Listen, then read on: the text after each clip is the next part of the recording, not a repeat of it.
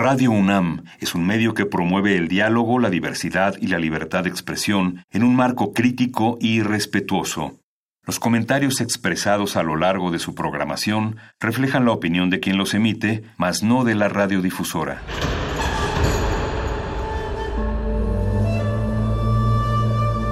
Un templo para la apreciación del ser mediante el sonido. mediante el sonido. Para nosotros. El sol sale durante la noche. Nuestros gritos llevan la mesura del silencio.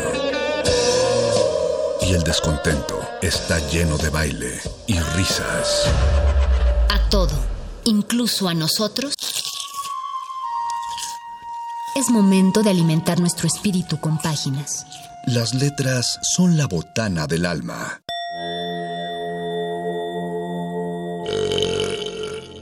Recuerda la máxima. Los libros son como los tacos. Aún los malos son buenos. Muerde lenguas.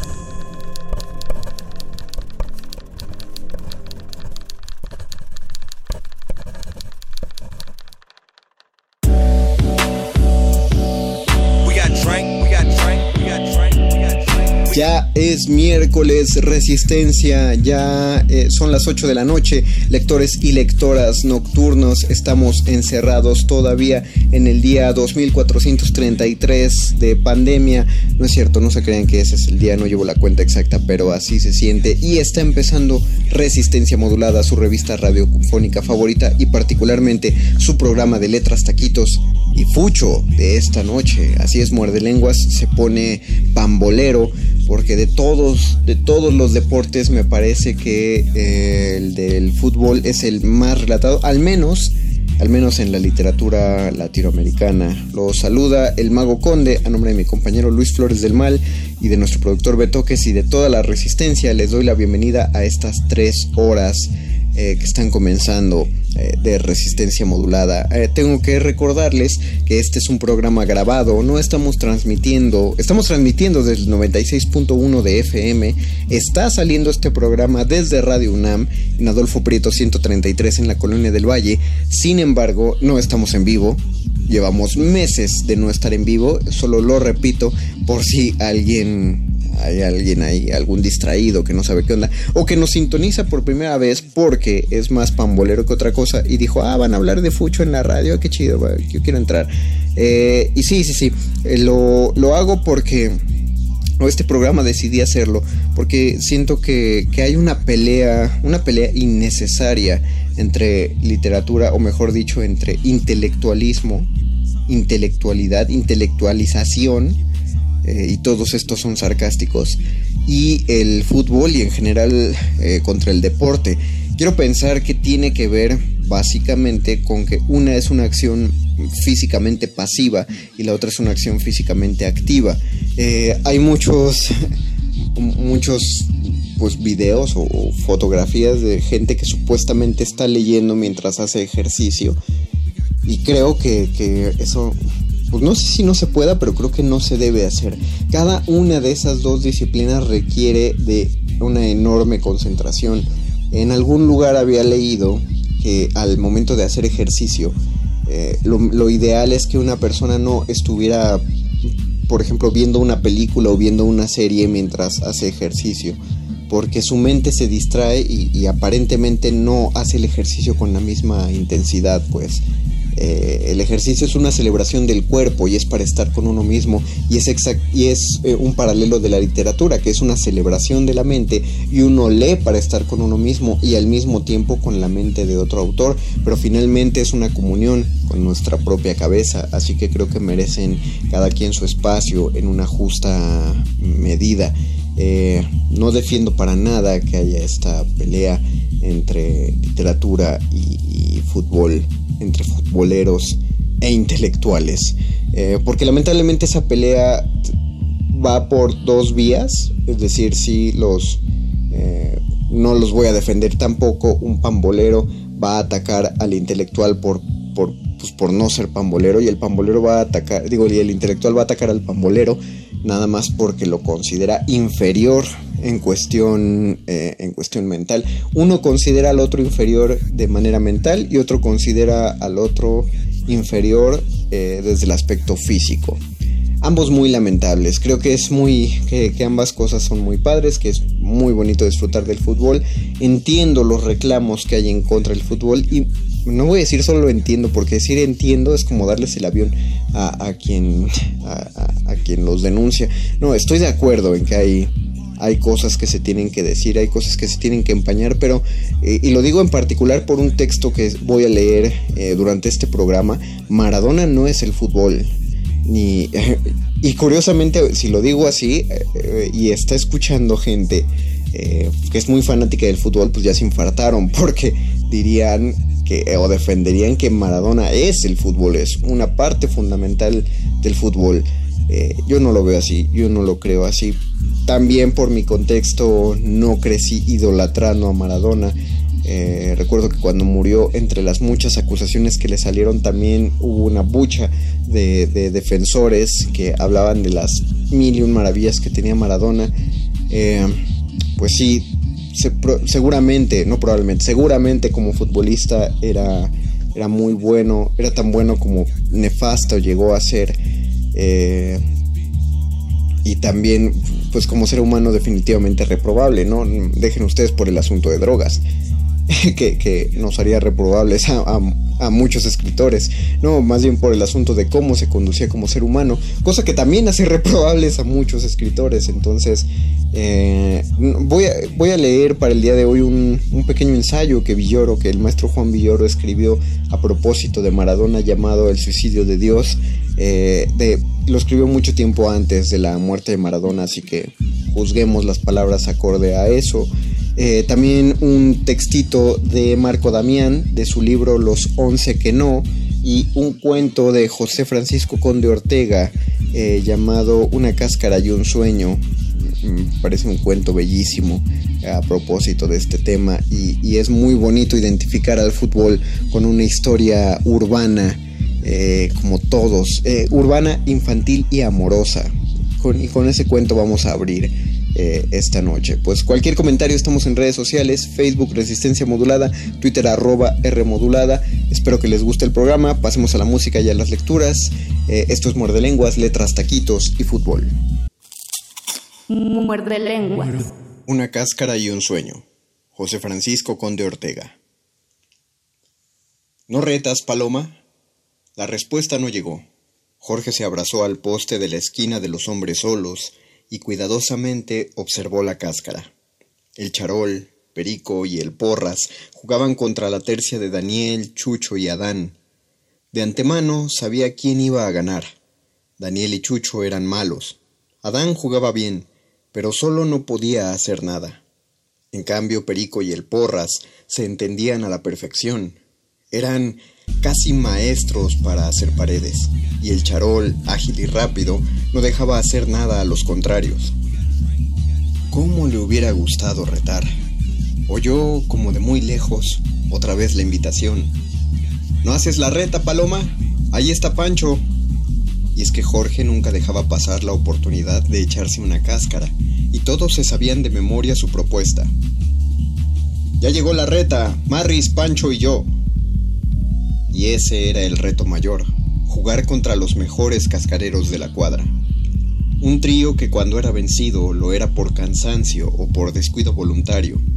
Y es que el Marris, gordo y aparentemente torpe, tenía una técnica envidiable para burlar y dar el pase exacto, y Pancho, bajito, delgado y morenísimo, decían que parecía brasileño pues hacía delicias con el balón en los pies. Por eso a Jorge, el más experimentado, le gustaba jugar con ellos. La pelota al ras del suelo, el toque de primera intención, el tiempo justo para la desmarcación del compañero y la inteligencia al servicio del fútbol eran sus armas. Por eso casi nunca perdían. Solamente cuando el cuñado Humberto armaba su retadora había pelea. Pero ahora no. El charol se quedó esperando la respuesta y le metieron el tercer gol. La tercia del Meño, Chimino y el Momo se acomodó. Pinche paloma, por tu culpa nos ganaron. Haz tu reta. Mira, ya llegó el Marris. Jorge volvió a ignorar la propuesta. Desde su esquina miró con rencor a Pancho. Lo había visto, la tarde del día anterior, platicando con Iraíz en la puerta de la casa de ella. Él iba a comprar a la tienda de las conchitas, pero los vio al dar vuelta en la esquina, y se quedó ahí, agazapado, viendo cómo platicaban y se reían. Eran cuatro figuras, la Petus, hermana de Iraíz, el Montenegro, Pancho y esa muchacha dueña de los sueños de todos los de la cuadra. Ya era mucho tiempo de adorar a Iraíz, de salirse de la planchaduría a la hora en que ella iba a pasar por la esquina, de levantarse temprano todos los domingos para ir a la misa de siete para verla a sus anchas desde una banca cercana, de saber la ropa que la muchacha se iba a poner cada día de la semana, de acercarse alguna vez para preguntarle tímidamente la hora, de recibir el dato secamente, seriamente, sin ser mirado por esos ojos despiadadamente hermosos. Iraíz era una muchacha muy bonita y extremadamente seria, y parecía un reloj de precisión. Entre semanas salía siempre a la misma hora rumbo a su escuela, toda garbosa y bella con su uniforme de pepsicola, como le decían a la combinación en rojo y azul de la Sor Juana, y regresaba puntual poco antes de que oscureciera. Los sábados, con similar exactitud, salía a dar su clase de catecismo, y no se tardaba en regresar ni un minuto. Y no se le volvía a ver en la calle. Por eso Jorge aprovechaba esos escasos momentos para contemplar sus ojos grandes y negrísimos, sus cejas perfectas, su talle esbelto y alargado, su nariz pequeña y bien formada, su cabello corto, rizado, oscuro, su piel suavemente morena y perfumada. Estaba enamorado de ella y los demás muchachos también, pero respetaban la pasión del paloma. Él era el más clavado. De una cosa estaba seguro. Ella era tan seria que a nadie le podía hacer caso. Eso lo mantenía un tanto tranquilo. Por eso confesaba su amor sin pudores y cantaba a pleno pulmón rondando tu esquina, esa vieja canción de Julio Jaramillo, y le hacía poemas malísimos que, por fortuna, ella nunca escuchó. Por eso le dio tanto coraje verla platicando con Pancho, con el pinche Pancho, tan prieto, tan chaparro y tan escuincle, y el muy cabrón le había dicho que a él también le gustaba Iraíz, pero no lo tomó en serio, hasta la tarde de ayer. Pinche Paloma, ¿no vas a retar? Ya vas, Miguel, el Pepón y yo. A todos les extrañó el cambio, pero nadie dijo nada, y menos cuando lo vieron jugar elegante como siempre, pero como si quisiera comerse la pelota. En un ratito casi solo metió los tres goles. Pinche paloma, déjanos jugar, fue la reclamación de sus compañeros. La siguiente retadora era la de Pancho y el Marris, quienes ante el desprecio de Jorge se hicieron acompañar por el Cona, duro y confiable y de aguante a veces sobrehumano. Desde que comenzó el partido se notó la tensión. Jorge seguía encendido y quería comerse la pelota, pero entre el Cona y el Marris lo controlaban bien. Pancho, intuitivo, evitaba los choques deshaciéndose rápidamente de la esférica. Comenzó un concierto de triangulaciones, paredes, túneles y demás florituras que hacían desesperar a Jorge, quien regañaba a sus compañeros y, en el colmo de su enojo, les gritaba a los contrarios. Pinches ojetes, parecen argentinos, nomás paseando la pelotita, jueguen como hombres. Pronto les metieron dos goles. Las otras retadoras no perdían detalle. El partido estaba bueno. Siempre se ponían así las cáscaras, pero esta parecía tener algo especial. Siguió un rato el forcejeo hasta que, en una rápida jugada, Pancho burló a Miguel y al Pepón. Nada más quedaba Jorge. Le fintó el túnel, el colmilludo Paloma esbozó una mueca. Sintió el balón pasar entre sus piernas y junto a su zapato derecho la pierna de Pancho. Este voló y cayó de boca. El faul había sido bestial. Público y jugadores se quedaron callados. El Paloma no era cochino, y Pancho era su amigo y estaba más chavo. Después de la sorpresa, todos acudieron a levantar a Pancho, quien se apretaba la boca y luchaba por no llorar. Entre tanto, todos se le fueron encima al paloma. ¿Cómo eres ojete, pinche marrano? Eso no se hace, si somos cuates. eran acompañados por violentos empujones y desafíos para aliarse a golpes. Un poco repuesto, Pancho casi gritó. Ya estuvo, vamos a seguirle. Se cobró la falta. El Marris le tocó el balón a Pancho e hizo la finta de recibir la pared. Con eso arrastró la marca del pepón. Miguel se había quedado marcando al Cona. Otra vez quedaron Jorge y Pancho frente a frente. Otra vez Pancho fintó el túnel y movió su cuerpo hacia la izquierda. Jorge hizo su movimiento defensivo a la derecha. Pancho acarició la pelota con la parte externa de su pie derecho. La bola pasó rozando el zapato izquierdo de Jorge y entró a la portería. Todos gritaron el gol. Pancho se tocó la boca hinchada. Sintió roto uno de los incisivos. Buscó a Jorge y lo encaró. Todos se quedaron viendo y oyeron claramente. Pinche paloma. Además, te voy a romper la madre. Una cáscara y un sueño. José Francisco Conde Ortega. Muerde, muerde, muerde. Muerde lenguas.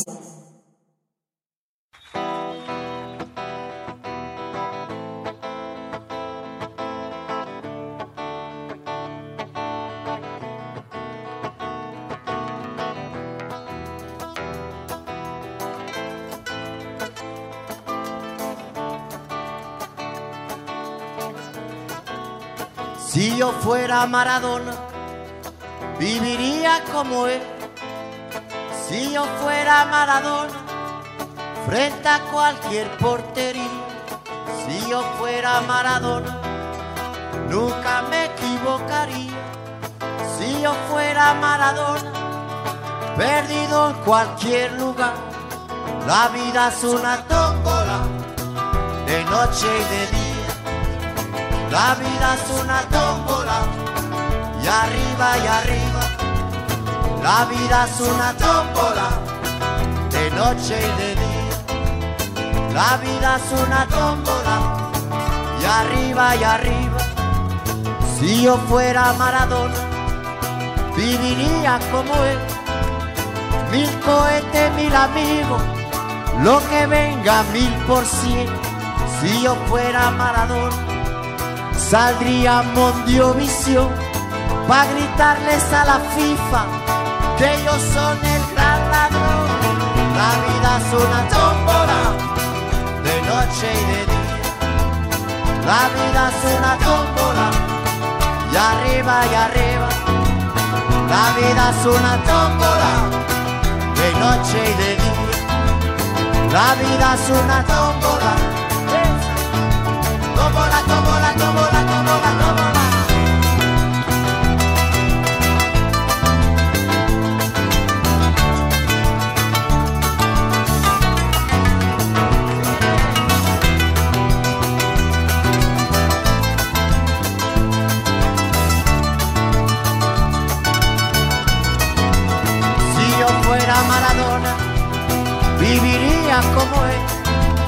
porque el mundo es una bola que se viva flor de piel. Si yo fuera Maradona, frente a cualquier porquería, si yo fuera Maradona, nunca me equivocaría. Si a vida es una tómbola, de noche y de día, la vida es una tómbola, y arriba y arriba, la vida es una tómbola, de noche y de día. La vida es una tómbola y arriba y arriba.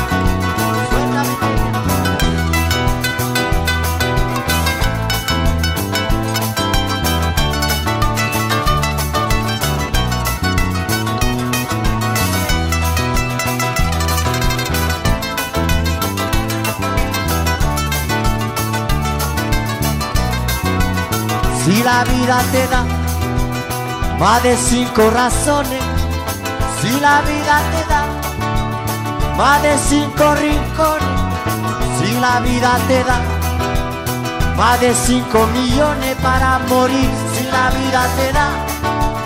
Más de cinco lesiones para no seguir la vida es una de noche y de día.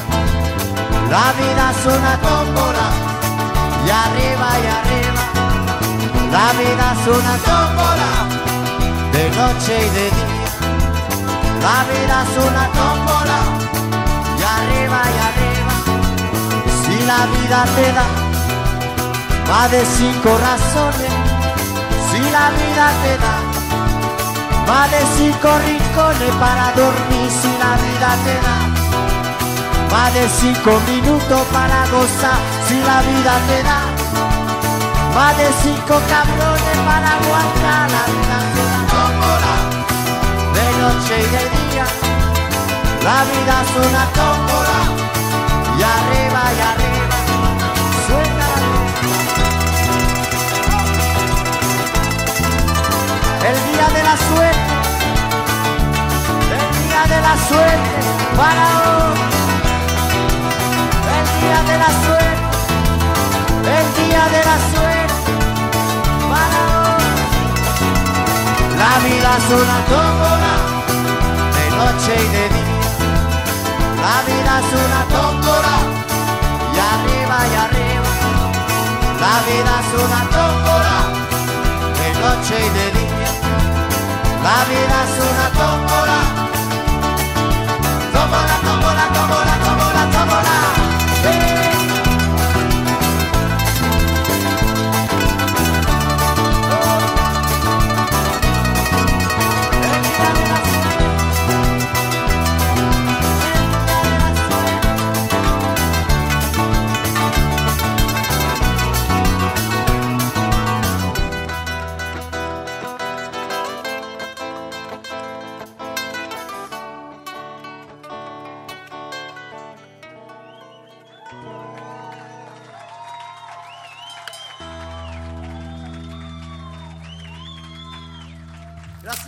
Muerde lenguas. Muerde lenguas. Muerde lenguas.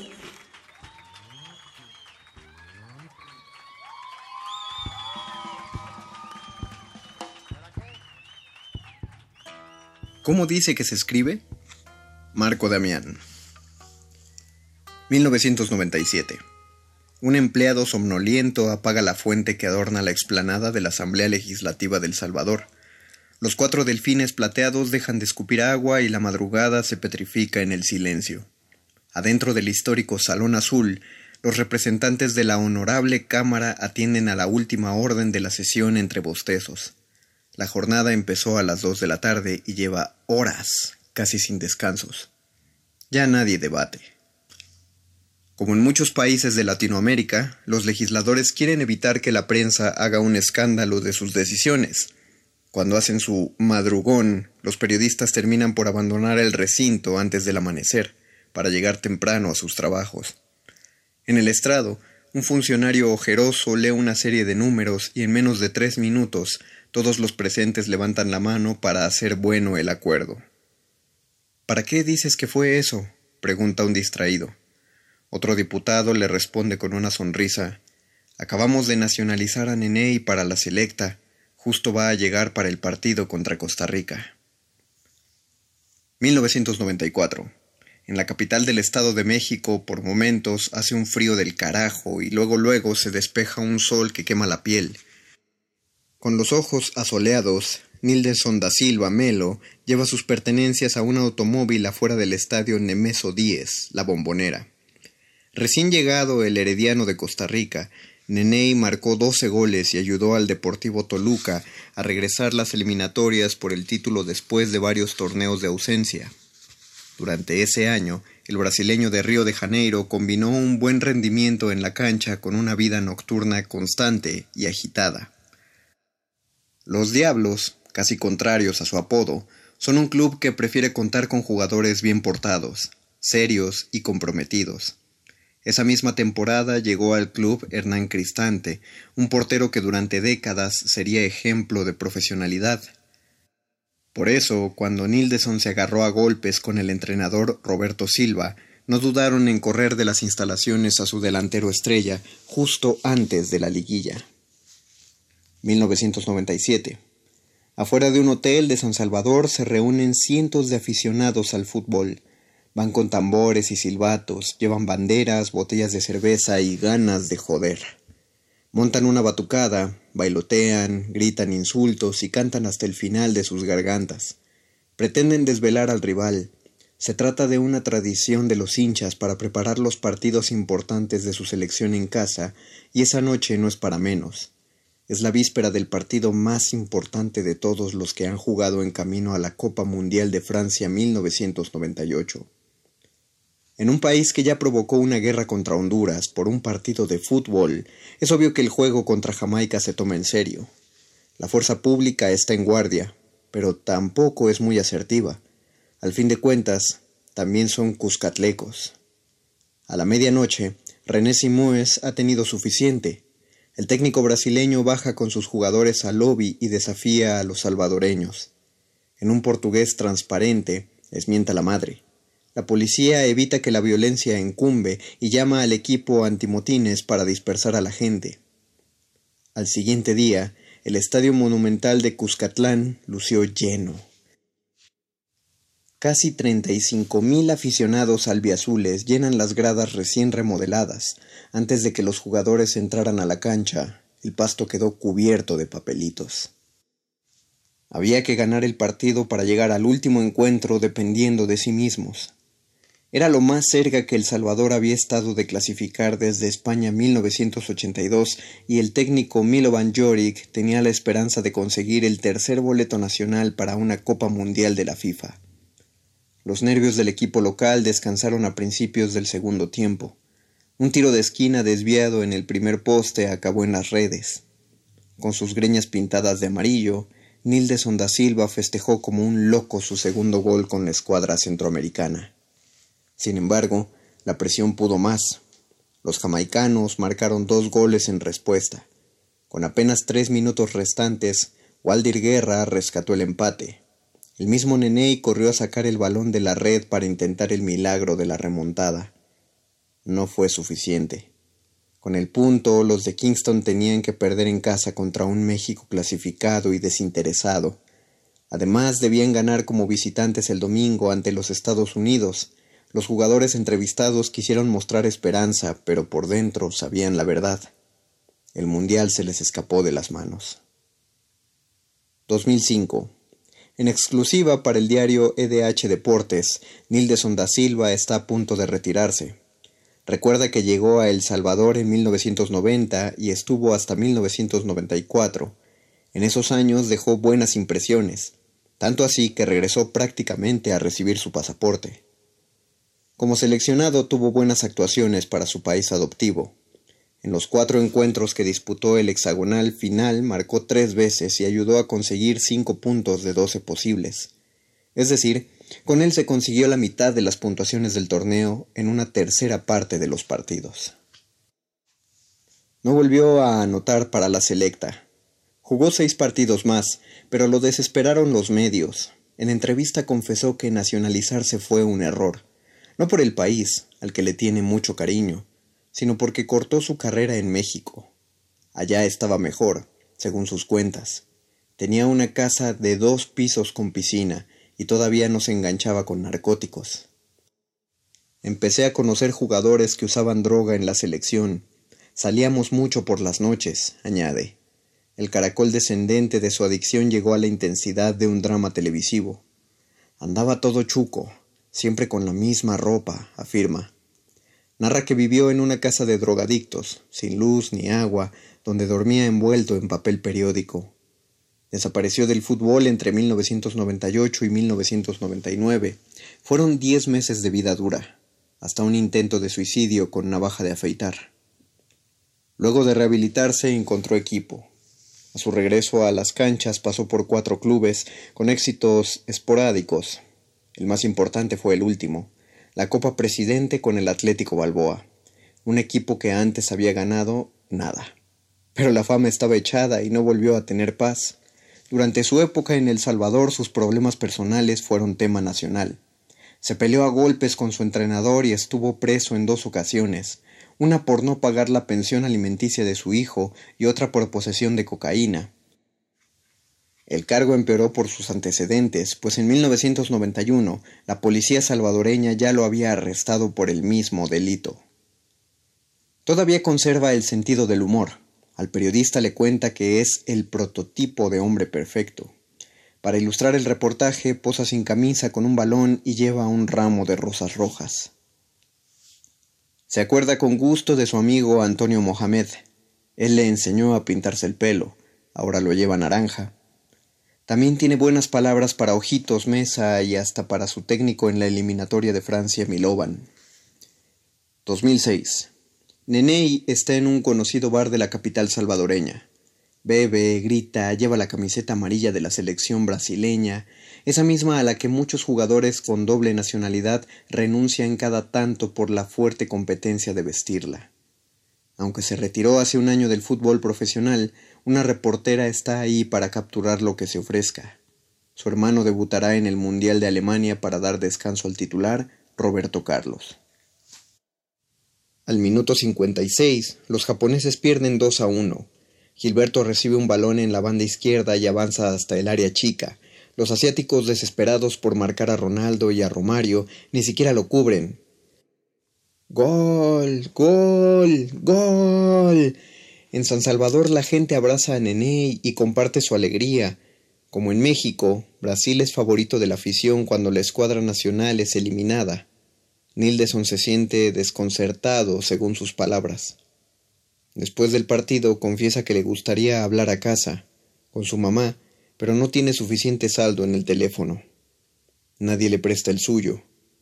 Mañana a primera hora le hablaré a Gilberto, asegura, y se retira a resolver cómo pagar los tragos. 2007. Un hombre serbio posa para una fotografía frente a una campiña en las costas del Mar Negro. Cuando era entrenador en Centroamérica se hizo fama de tipo duro, Andaba por las calles con lentes oscuros de gota, al estilo de las estrellas porno de Los Ángeles en los setenta. Habla sobre Silva. Seguro ahora está buscando dinero para comer.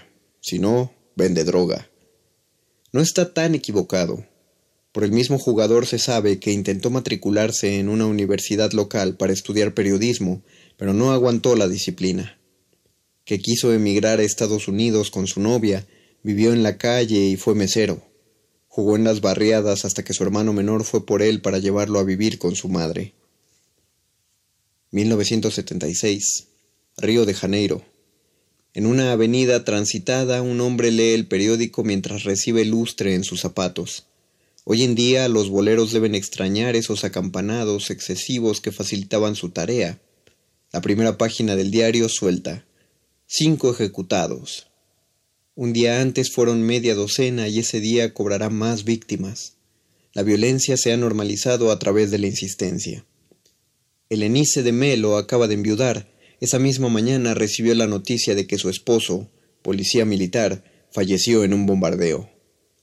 La colonia Villa Isabel es un barrio de clase media, un buen lugar para crecer, aunque Nilton Roberto no pudo darse el lujo de quedarse ahí mismo a cuidar a sus cuatro hijos.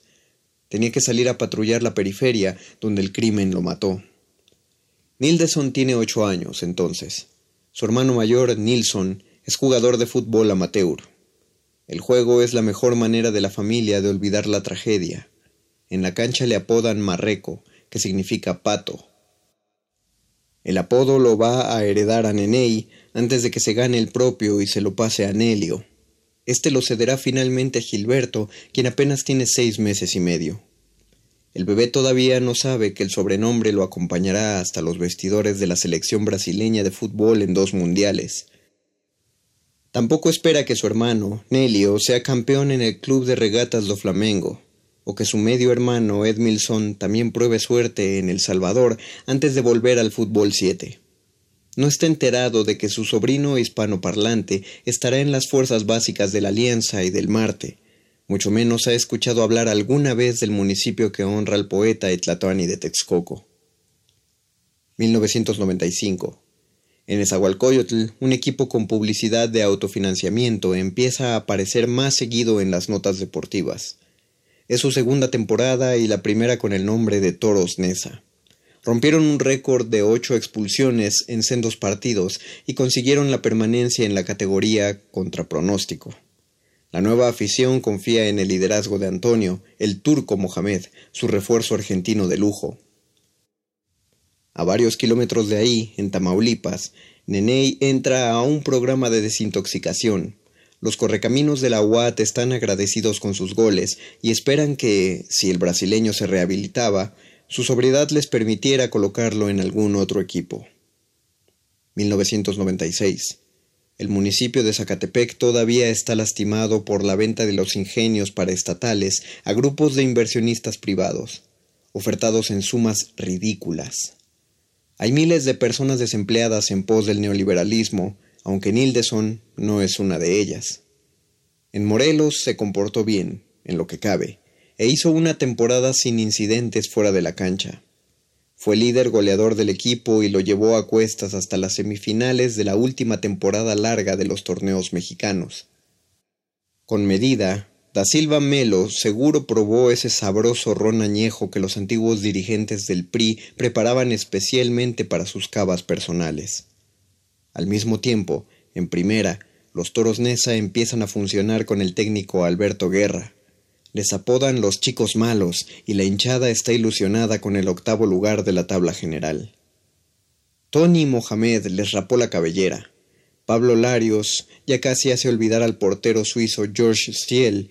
Federico Lusenhoff es el líder de la defensa Rodrigo el Pony Ruiz es incansable por las bandas y Miguel el Piojo Herrera da entrevistas en las que expone una mesura que ningún comentarista le cree. Somos rudos únicamente dentro de la cancha. Inventa. 1996. Como si fuera premisa de una película mexicana de ficheras, la pandilla de Nesa está a punto de llegar a su máximo esplendor pero antes necesita encontrar dos delanteros rápidos que puedan aprovechar los balones del trabuco que han formado por las bandas y el medio campo. Un par de chicos peleoneros, aguerridos y con talento llegan al club y rápido hacen clic. Germán Arangio, desde Argentina, fue el primero. Como campeón mundial juvenil con Argentina, fichó por un Racing de Santander lleno de estrellas, pero como él no estaba para perder el tiempo en su camino a la fama, prefirió aventurarse a México. El otro sería el mismísimo Nenei. En Nesa no le importa su mala fama, al contrario, prometen respetarla. También les dio igual que todo mundo le cambie el nombre y él no defienda la gramática portuguesa. Da igual si escriben Nidelson, Nilderson, Nieldelson, Nieldelson, o si lo apellidaban de Melo Silva, de Mello, Silva de Mello o Melo a secas. Para ser justos, a sus hermanos tampoco les importaba. Con ellos ocurría la misma confusión, a tal grado que el mundialista prefería ser Gilberto, sin apellido, para no confundirse con su compañero, Gilberto da Silva, que era otro. El guion funciona. Da Silva marca 15 goles con todo y liguilla. Algunos equipos les marca de a tres, de a dos goles. Colabora en palizas históricas. Es rapidísimo, cuando festeja se tira al piso o corre en frenesí. Los Toros Nesa están listos para la temporada en la que van a volverse leyenda con dos finales consecutivas. 2011. Una publicación atascada de likes explica el descontento de la afición en Facebook. La banda pide al Toros Nesa. Al Club Nesa FC ni lo conocemos. En invierno de 1996 perdieron dos finales, una tras otra, la de Copa México contra Cruz Azul y la de Liga frente a Chivas. Sin embargo, son el equipo del que más se acuerda la gente que prendió la tele ese año. Cada tanto, alguien rememora las máscaras de látex que usaron para la foto del equipo en los cuartos de final y los pelos escandalosamente pintados de amarillo antes de enfrentar a Guadalajara en Nesa. Un aficionado comparte sus anécdotas con un reportero del periódico El Informador, y entre ellas dice esta, breve. Yo me acuerdo que Neney siempre le regalaba chelas a la porra. 1997. Da Silva bajó otra vez su rendimiento y volvió al alcohol. Primero faltó a una práctica y se quedó fuera de siete encuentros. Regresó a jugar, a pesar de todo. La directiva y sus compañeros le ofrecieron ayuda. Fueron hasta Brasil a traerlo de regreso cuando faltó a la convocatoria. Cuando lo encontraron les explicó que estaba deprimido y se quería quedar en Río aunque no tuviera equipo.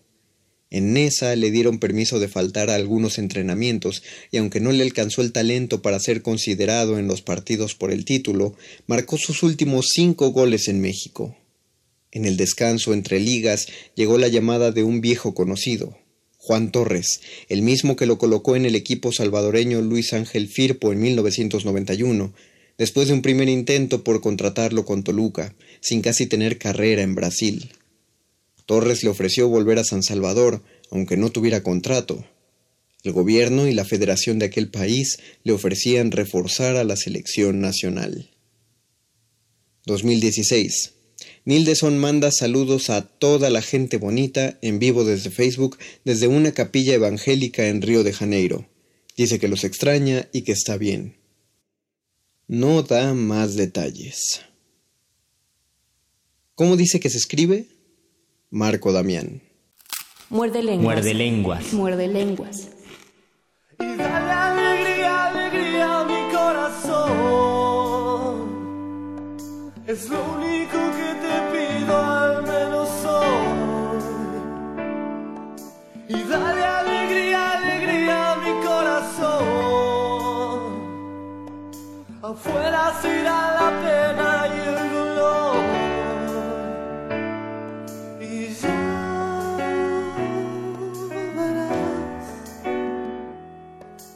Las sombras que aquí estuvieron no estarán.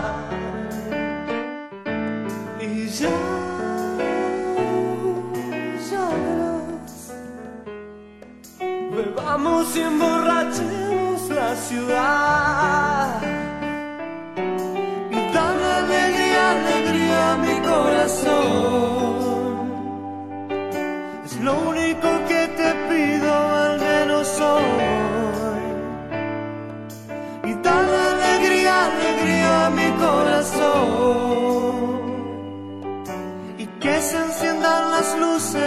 Este amor. Y ya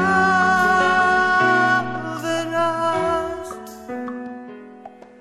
cómo se transforma el aire del lugar.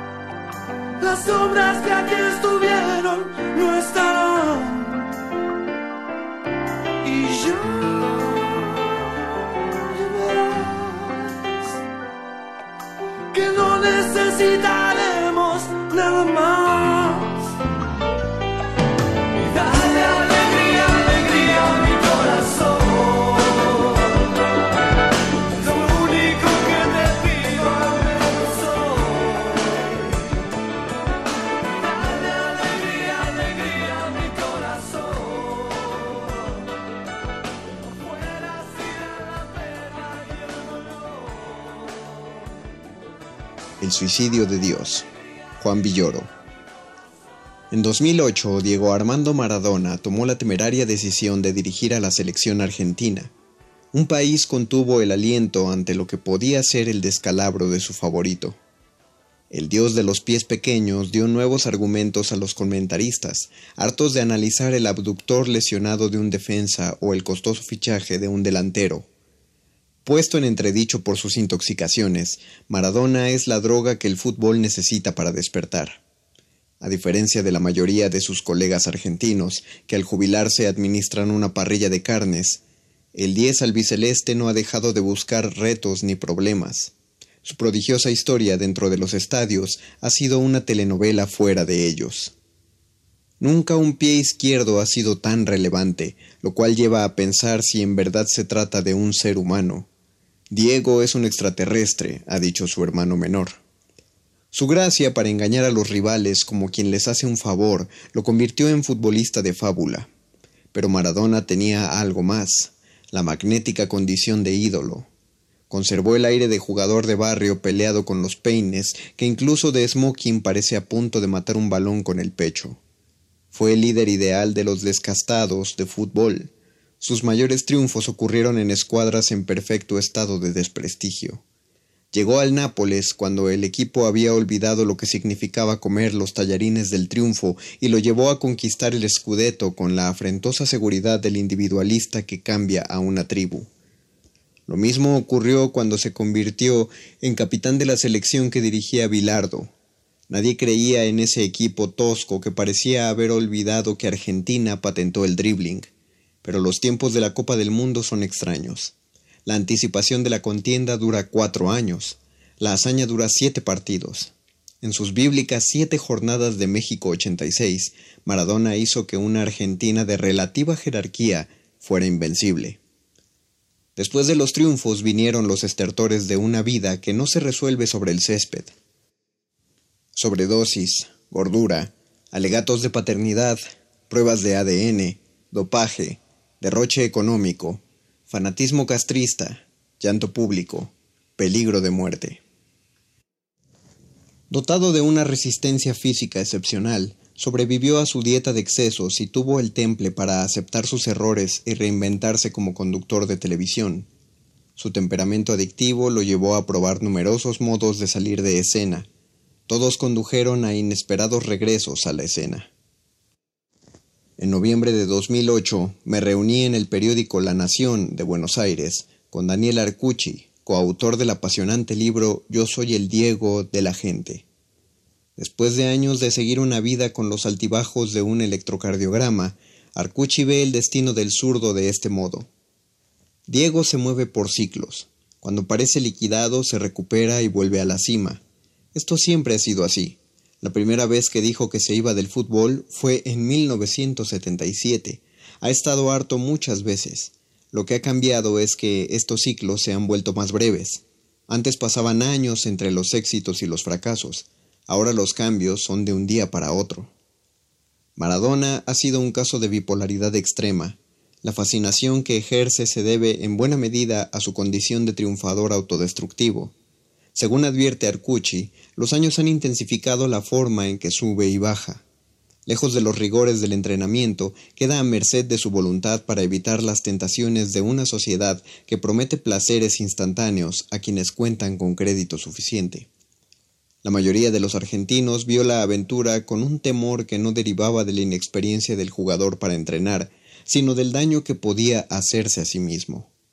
Era como si la estatua de San Martín cabalgara de pronto rumbo a una batalla desigual. El dios decidió jugar con fuego. El rendimiento de Argentina en la fase clasificatoria fue inestable. El equipo calificó a Sudáfrica con penurias excesivas. Emocionado por este logro menor, Diego confundió el orgullo con la venganza e invitó a los periodistas enemigos a practicar el sexo oral. Ya en territorio africano reinventó su imagen. Apareció de traje al borde del campo, con una cuidada barba de pastor protestante y un rosario de pope ortodoxo en la mano.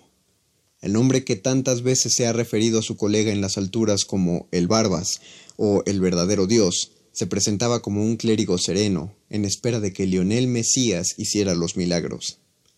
Sin otra credencial que su pasión por el juego que contribuyó a reinventar, Maradona se sometió una vez más al tribunal de la mirada, una y otra vez, el ídolo que parece aniquilado ha vuelto del más allá. Hace unos diez años, resucitó en el cielo provisional de la televisión, cuando parecía serenarse en calidad de abuelo y se disponía a enseñarle a chutar al bebé que su hija tuvo con el cun agüero, volvió a sentir la tentación del abismo. ¿Acaso su mayor error en Sudáfrica fue pensar que Messi podía asumir dentro del campo un liderazgo que nunca ha querido ejercer y que a él le bastaba con besarlo y abrazarlo al término del partido para contagiarle sentimentalmente su talento? El fútbol es tan raro que podría haber sido campeón de esa manera. Ganó con autoridad los primeros partidos, pero tuvo la mala suerte de enfrentar a una Alemania en estado de gracia que se derrumbó al siguiente juego contra España. La decepción de la albiceleste no fue mayor a la que produjo en el Mundial de 2002, al que llegó con calificaciones impecables bajo la dirección de Marcelo Bielsa, pero de Diego siempre se espera algo más.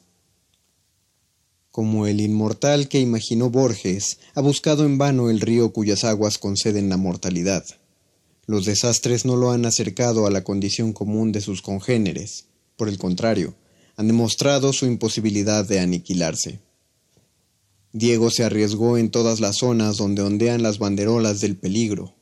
Le convendría tener un doble de riesgo que lo representara en ciertas secuencias de su vida, pero no ha nacido quien lo sustituya. Jugó a matarse de tantos modos que convirtió la supervivencia en una épica de larga duración. Ni siquiera Keith Richards se le compara. Hubo un tiempo en que el guitarrista de los Stones encabezaba todas las listas de fallecimientos célebres a punto de ocurrir. Su piel se convirtió en la de un saurio antediluviano, una reliquia de Babilonia o una momia con arrugas cuneiformes. Pero se salvó. Aunque nos asombra que esté vivo, sabemos que ya no meterá los dedos en un contacto eléctrico. Los peligros son parte de su arqueología, un souvenir de otra época, semejante a su anillo de calavera. En cambio, Diego cumplió 50 años en 2010, como alguien a quien la salud le sirve de molestia. Doctorado en técnicas autodestructivas, fue el sujeto ideal para anunciar a una compañía de seguros. Cuando Dios dispara contra sí mismo, tiene el pulso firme de los seres sobrenaturales, pero sus balas son de salva. El suicidio de Dios. Juan Villoro. Muerde lenguas. Muerde lenguas. Muerde lenguas.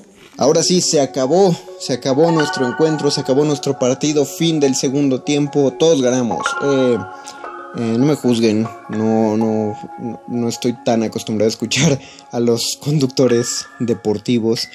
Eh, pero, y lo digo con pena, ¿eh? genuinamente, genuinamente, si hay algo que me gustaría cultivar en mi vida, sería el gusto por el fútbol. Eh, pero un gusto, un gusto acérrimo, de aprenderme jugadores, de saber, de, saber qué está pasando. O sea, sé, claro que sé qué está pasando en la cancha, tampoco es increíblemente complejo este deporte, ¿no? Me refiero a, a, saber qué esperar de los equipos, esa clase de datos que tiene la gente que sabe de fútbol. Créanme que sí me gustaría, porque con familia y amigos, si hay una televisión, si están viendo un partido, lo disfruto. La verdad lo disfruto mucho. Disfruto mucho ver un partido en una televisión, eh, en una mesa con comida, como disfruto ver un partido llanero, eh, un partido de amigos o ver un partido en un deportivo. Es un, es un deporte muy bello y jugarlo me parece eh, también de las mejores cosas que uno puede hacer en el deporte. Entonces, el fútbol me gusta, no me apasiona como, como muchos otros, lamentable. Eh, porque así cuando conozca a Juan Villoro, pues no vamos a tener de qué platicar, ¿verdad? Porque él, va a platicar mucho de fútbol y yo solo voy a sentir eh, con cara de estoy aprendiendo, maestro, y ya. Pero bueno, las lecturas que, fue, que hubieron el día de hoy fue eh, la primera fue Una cáscara y un sueño de José Francisco Conde Ortega. Después un texto de Marco Damián de su libro Los once que no y concluimos este programa con el suicidio de Dios de Juan Villoro. Así, eso fue lo que escucharon. Si tienen más dudas sobre los textos, recuerden Facebook Resistencia Modulada, Twitter arroba R Modulada. Yo agradezco a Betoques haber hecho la producción de este programa. Recomiendo a todas y a todos salir y hacer un poco de deporte en la medida sanitaria que podamos. Mientras tanto me despido, nos escucharemos en próximas semanas y muchas gracias por sintonizar este Muerde Lenguas. Yo soy, fui, sigo siendo y seré el Mago Conde y les digo que nos escuchamos la próxima ocasión.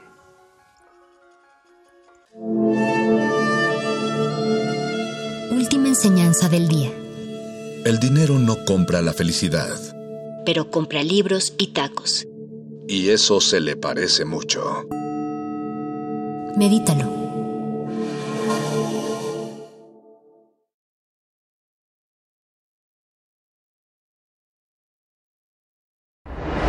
Resistencia modulada.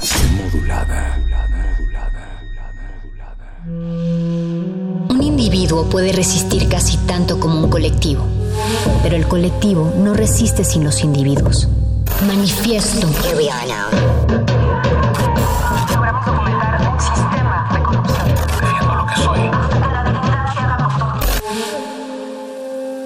No hay sonidos distintos, solo separados.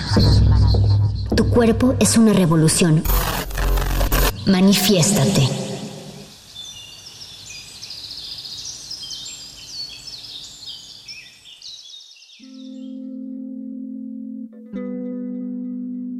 Son como las 2 de la mañana. Como las 2 de la mañana. La verdad es que nunca pensé que iba a hablar de esto.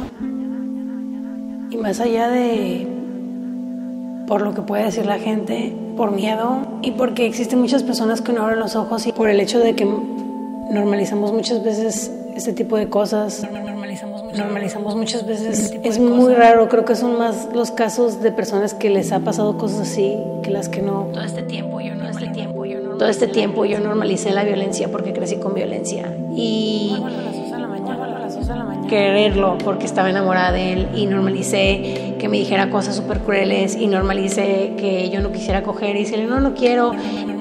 Todo este tiempo yo normalicé la violencia porque crecí con violencia. Para mí era normal eso, ¿sabes? Como de todo este tiempo yo normalicé la violencia. Todo este tiempo yo normalicé la violencia porque crecí con violencia. Normalizamos, normalizamos muchas veces. Pero no es ponerlo, es normalizarlo. Y es que a lo mejor no es el único creador de contenido que ha hecho estas cosas y a lo mejor lo que me hizo a mí no se compara con lo que hizo otras chicas. Son como a las 2 de la mañana. Como a las 2 de la mañana. Normalizamos, normalizamos, normalizamos muchas veces. Que en sí es como un... A mí también me pasaron cosas horribles con él y por decirle que no, mucha gente me dejó de hablar. Como a las 2 de la mañana. Yo siento que desde que empecé a ir a terapia lo empecé a perdonar, ¿no? Pero me daba mucha impotencia nunca haberlo dicho y que y que luego la gente a ti te ve como que ah puta o estás rogándole a alguien o que ay pinche vieja rara no le hablen porque el güey que no te quisiste coger empezó a hablar mal de ti. Todo este tiempo yo normalicé la violencia porque crecí con violencia. Y que es parte de nuestra cultura y está bien feo y tenemos que eliminarlo. Todo este tiempo yo normalicé la violencia porque crecí con violencia. Y que es parte de nuestra cultura y está bien feo y tenemos que eliminarlo todo este tiempo yo normalicé la violencia porque crecí con violencia. Y que es parte de nuestra cultura y está bien feo y tenemos que eliminarlo. Y que luego la gente te ve como que ah, y que luego la gente te ve como que ah puta o estás rogándole a alguien. y, y, por, y por decirle que no. Y, por, que no. Mucha gente me dejó de hablar. Normalizamos, normalizamos muchas veces ese tipo de cosas. Espero que esto realmente sirva para que más personas realmente sirva para sirva para que más personas alcen la voz y y paremos esto.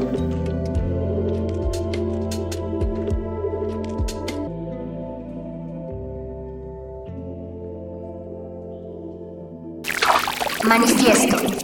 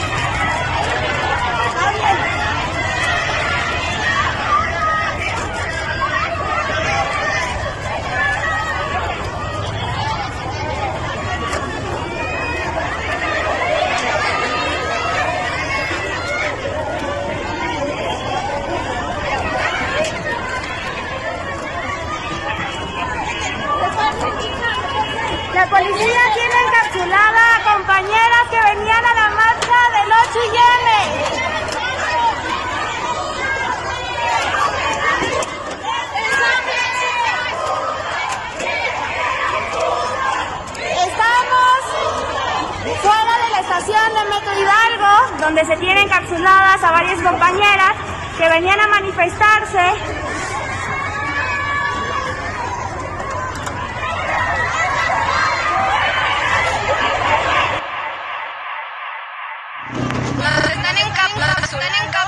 Nos están encapsulando, ni siquiera hemos llegado al punto, ni siquiera nos están permitiendo marchar. Nos están encapsulando, ni siquiera nos están permitiendo marchar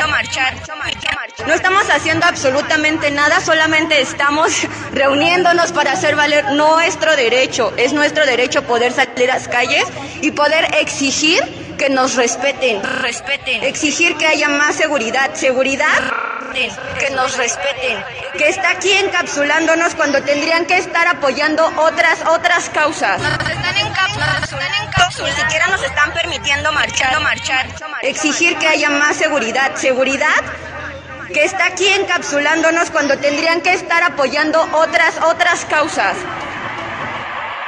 Respeten. Nos están encapsulando, ni siquiera hemos llegado. Que nos respeten. Entonces aquí, enfrente de San Hipólito, allá están las camaradas. Están encapsuladas.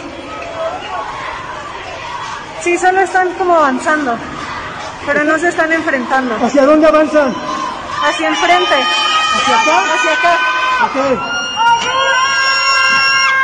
Les están empezando a aventar cosas para este lado. Ya.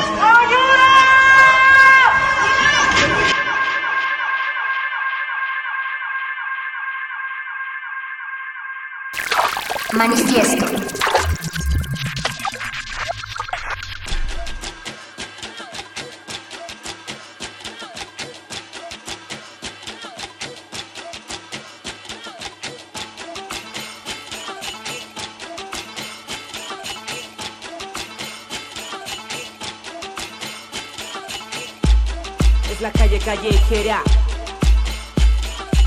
Por la salud de las mujeres.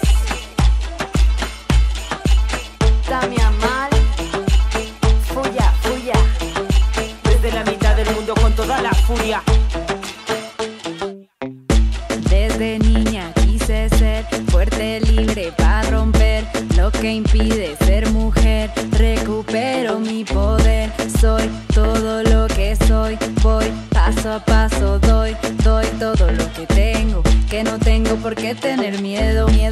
Miedo a la menstruación, miedo a tocarme, ponerme el condón, miedo a que los que están alrededor quieran controlar mi cuerpo. No, no, cuando digo no es no, es mi territorio, ahora decido yo, mi cuerpo, mi templo, mi sabiduría. Todas las culpas, todos los miedos que vamos juntas, que nada nos detenga, todas las culpas,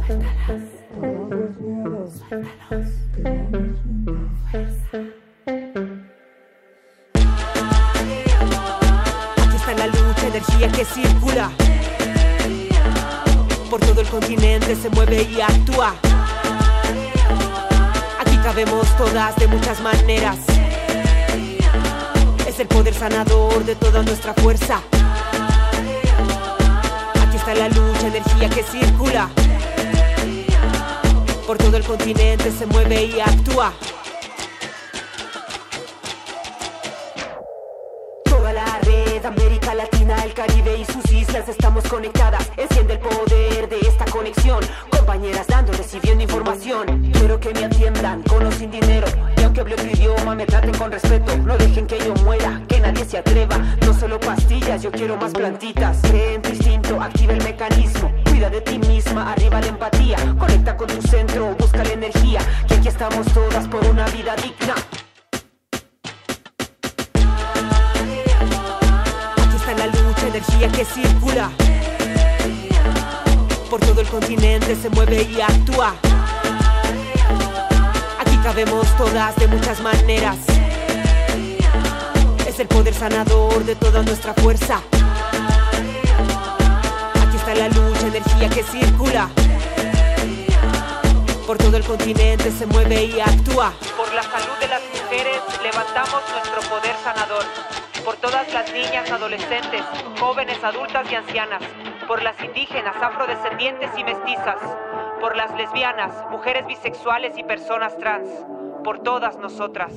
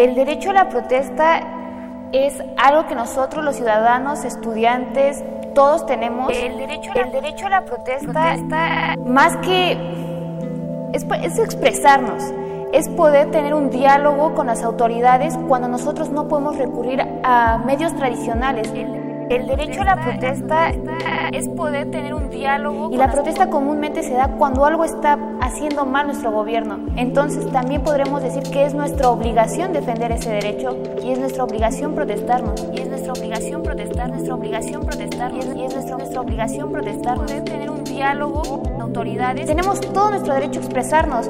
Y afortunadamente nosotros somos parte del Sistema Interamericano de Derechos Humanos, un sistema que nos da una gran cantidad de derechos y una, un panorama más amplio respecto a la libertad de expresión. Esto quiere decir que nuestra protesta, nuestra protesta es legítima. El derecho a la protesta, nuestra protesta es legítima. Nuestra protesta es legítima. Protesta es legítima. obligación protestar. Obligación protestar. La protesta que nosotros conocemos y que actualmente se está escuchando mucho es la protesta social.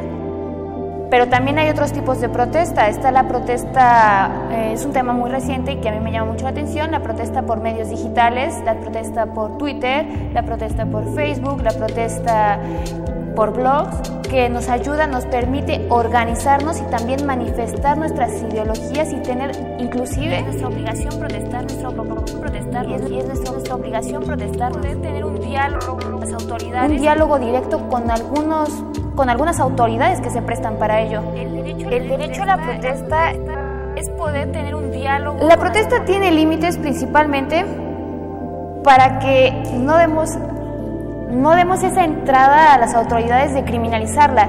Los límites serían tratar de no mm, incendiar cosas, de no romper cosas. Sin embargo, son cuestiones que no son ajenas a la protesta. Se están dando, son por grupos de choque, por personas que realmente no tienen conocimiento, no tienen interés en respetar el movimiento pero esto no tiene que permitir o no tiene que ser argumento de las autoridades para limitar la protesta. De criminalizarla, de, criminalizarla, criminalizarla. El derecho, a la protesta es poder tener un diálogo con autoridades. Es expresarnos, es poder tener un diálogo con las autoridades cuando nosotros no podemos recurrir a medios tradicionales. Es nuestra obligación protestar, nuestra obligación protestar, nuestra obligación protestar, nuestra obligación protestar, protestar, protestarnos.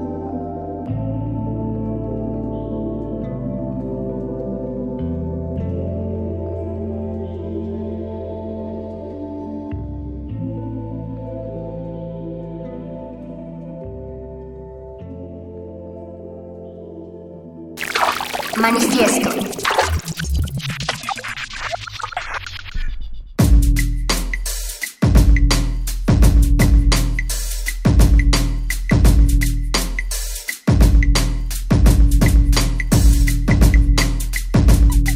Deixa eu fazer umas coisas aí, vai. Não sei, se não servir a gente.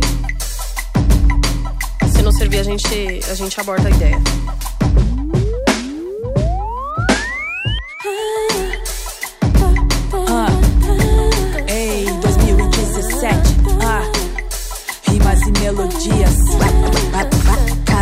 Souza. Uh. Ei, rimas e melodias. Ana Bispo. Tamo junto, nega. Tamo junto, negou. Várias rimas e melodias. Alchiniz, ei, ei. Rimas e melodias.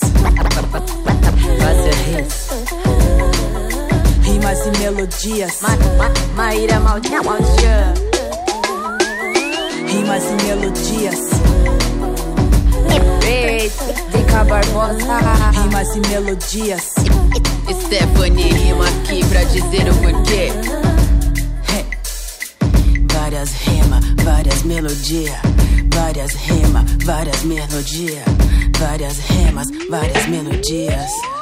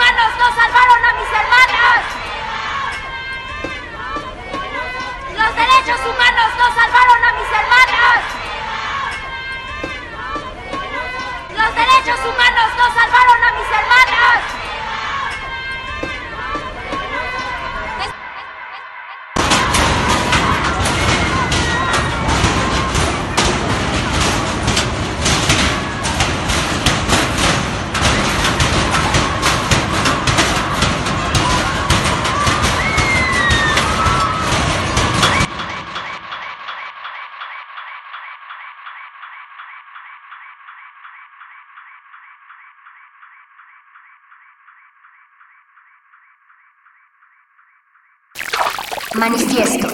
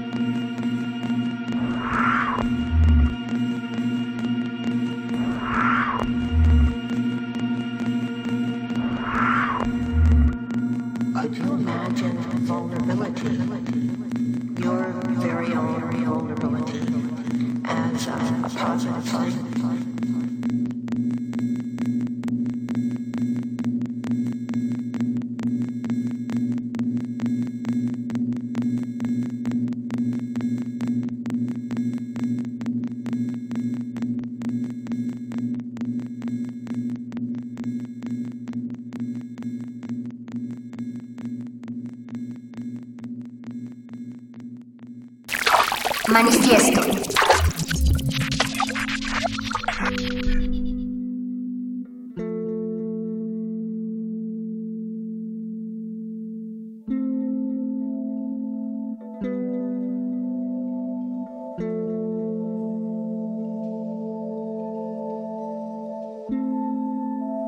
Buenas tardes, mi nombre es Valeria y como mucha gente sabe, rumora escucha y dice, escucha y dice, escucha y mucha gente rumora, sabe, rumora y les voy a contar lo que en realidad pasó.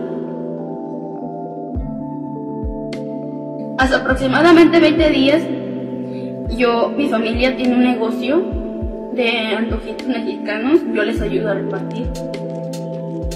En ese día yo yo llevé un pedido acerca de la casa de mi abuela y al momento yo de llegar a mi destino, mucha gente había rumora, había rumora, había rumora, eh, una camioneta de gente armada, porque iba armada, empezó a gritarme vulgaridades de cómo me iban a comer, cómo me iban a hacer lo que ellos hicieron a hacer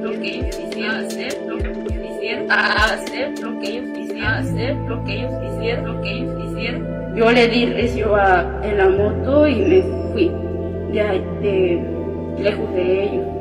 Pero fue de en vano porque después me siguieron y me empezaron a gritar más cosas. Se pusieron enfrente de mí y lo único que quise hacer, hacer fue a rebasarme, a hacer lo que ellos quisieran que ellos que ellos hicieron. Me echaron la camioneta encima y se empezaron a burlar de mí. Yo con el temor que traía, traía miedo, traía mucho miedo. Yo me escondí en una casa y los que estaban en la casa fueron y me encaminaron a la casa de mi mamá, de mi abuelita. Durante el trayecto de 15 días no salía a ningún lado, no había dado ni, ni el rayo de luz de mi casa el día lunes salí con ella y mucha gente nos ha visto juntas. Terminamos ese día temprano y ella se quedó aquí en mi casa y yo me salí porque me había invitado una amiga. Me atreví a salir porque yo quería ir a la casa de una amiga a jugar juego de mesa. Yo llegué, me la pasé bien. Se llegó el momento de irme de allí. Eran aproximadamente las nueve. Y prendí mi moto y me marché. Al dar la vuelta de su casa, una camioneta negra con caja atrás, no sé, me miraron, me tumbaron de la moto y me agarraron y me subieron con ellos.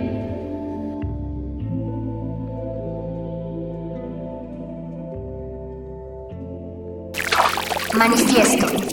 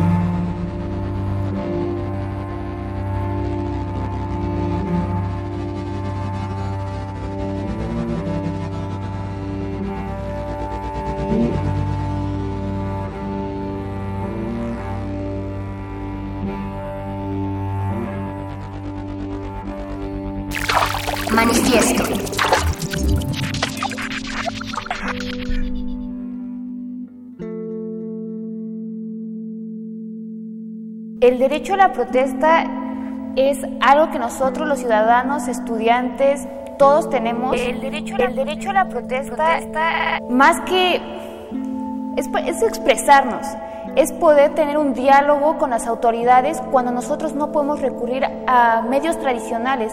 El derecho a la protesta es poder tener un diálogo y la protesta comúnmente se da cuando algo está haciendo mal nuestro gobierno. Entonces también podremos decir que es nuestra obligación defender ese derecho y es nuestra obligación protestarnos. Nuestra obligación protestar, nuestra obligación protestar y es, y es nuestra, nuestra obligación protestar. Poder tener un diálogo con autoridades, podemos decir que es nuestra obligación defender ese derecho.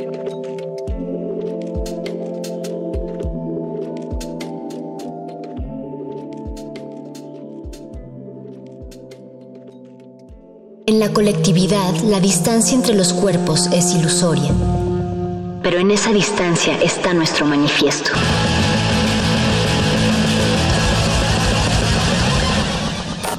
Manifiesto.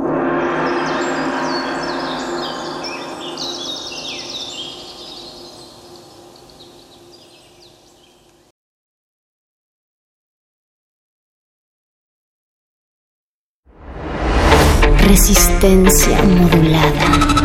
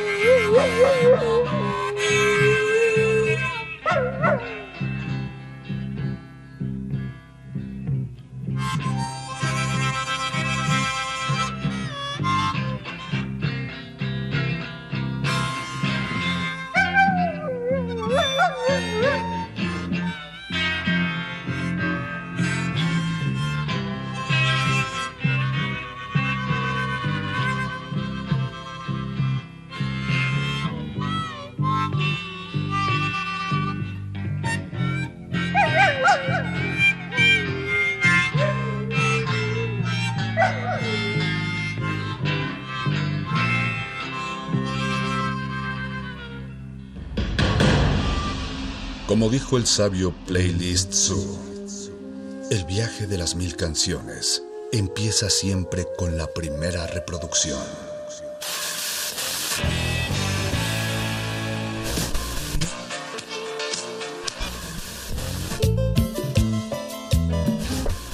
A continuación, un maestro te abrirá la puerta de su lista de reproducción. El resto va por tu cuenta. Play listo.